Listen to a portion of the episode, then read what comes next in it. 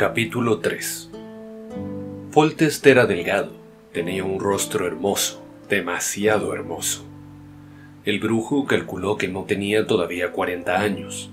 Estaba sentado en un sitial esculpido en madera negra, los pies dirigidos hacia la chimenea, delante de la que se calentaban dos perros.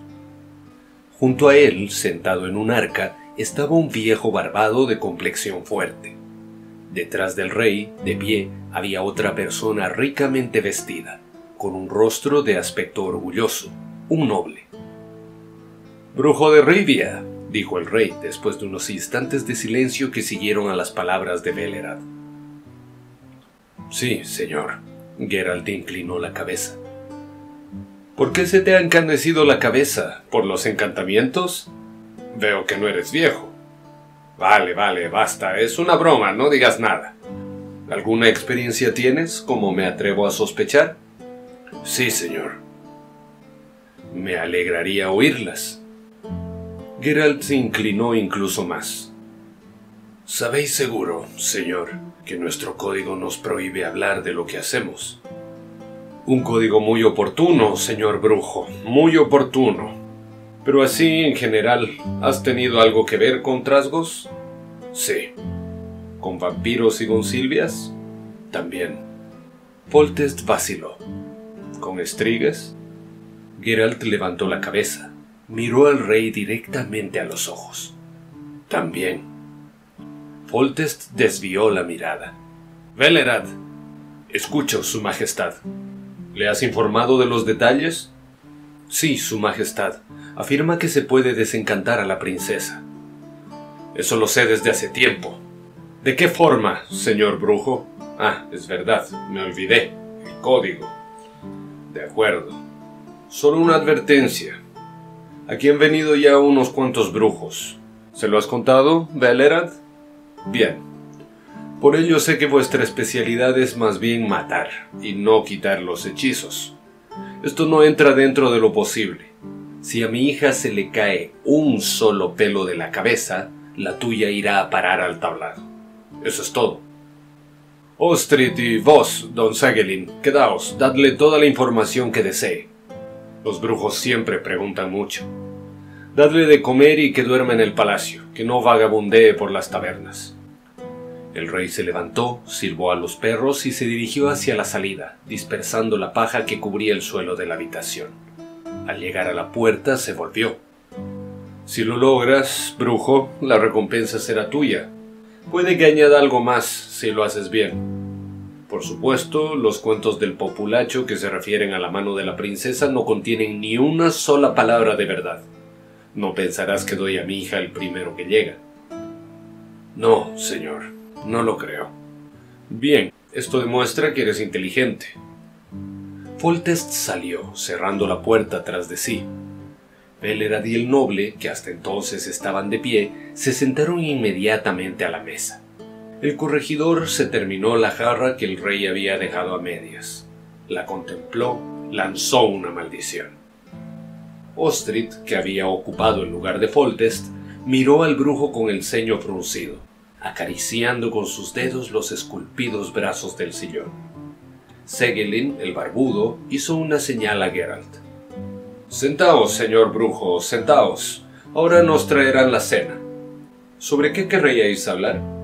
Creo que el corregidor Velerad ya os lo habrá dicho todo. Lo conozco y sé que antes habrá contado demasiado que demasiado poco. Solo unas pocas preguntas. Preguntad, pues. El corregidor dijo que, cuando apareció la estrigue, el rey mandó a llamar a muchos sabios. Así fue, pero no digáis estrigue, decid la princesa. Fácilmente cometeríais este error ante el rey y os podría suceder alguna desgracia. ¿Había alguien conocido entre los sabios? ¿Alguien famoso? Los hubo tantos entonces como después. No recuerdo los nombres. ¿Y vos, Ostrid? No recuerdo, dijo el noble. Pero sé que algunos gozaban de fama y reconocimiento. Se habló mucho de ello. ¿Estaban de acuerdo en que se podía deshacer el hechizo? Se mostraron bien lejos de cualquier acuerdo, sonrió Segelin. En cada detalle, Pero hubo quien afirmó esto también.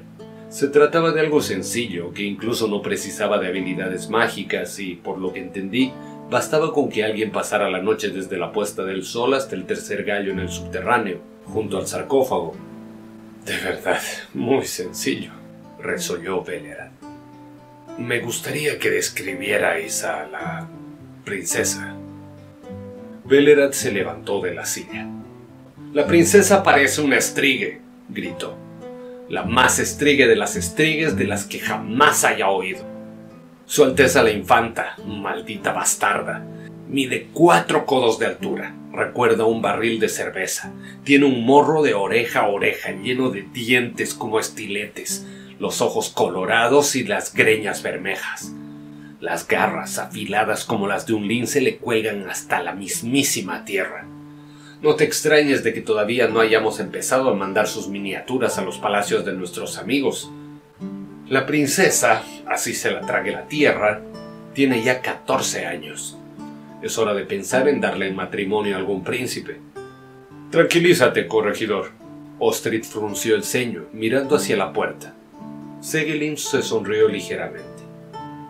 La descripción, aunque tan plena de imágenes, es bastante exacta y justo esto es lo que quería el brujo, ¿no es cierto?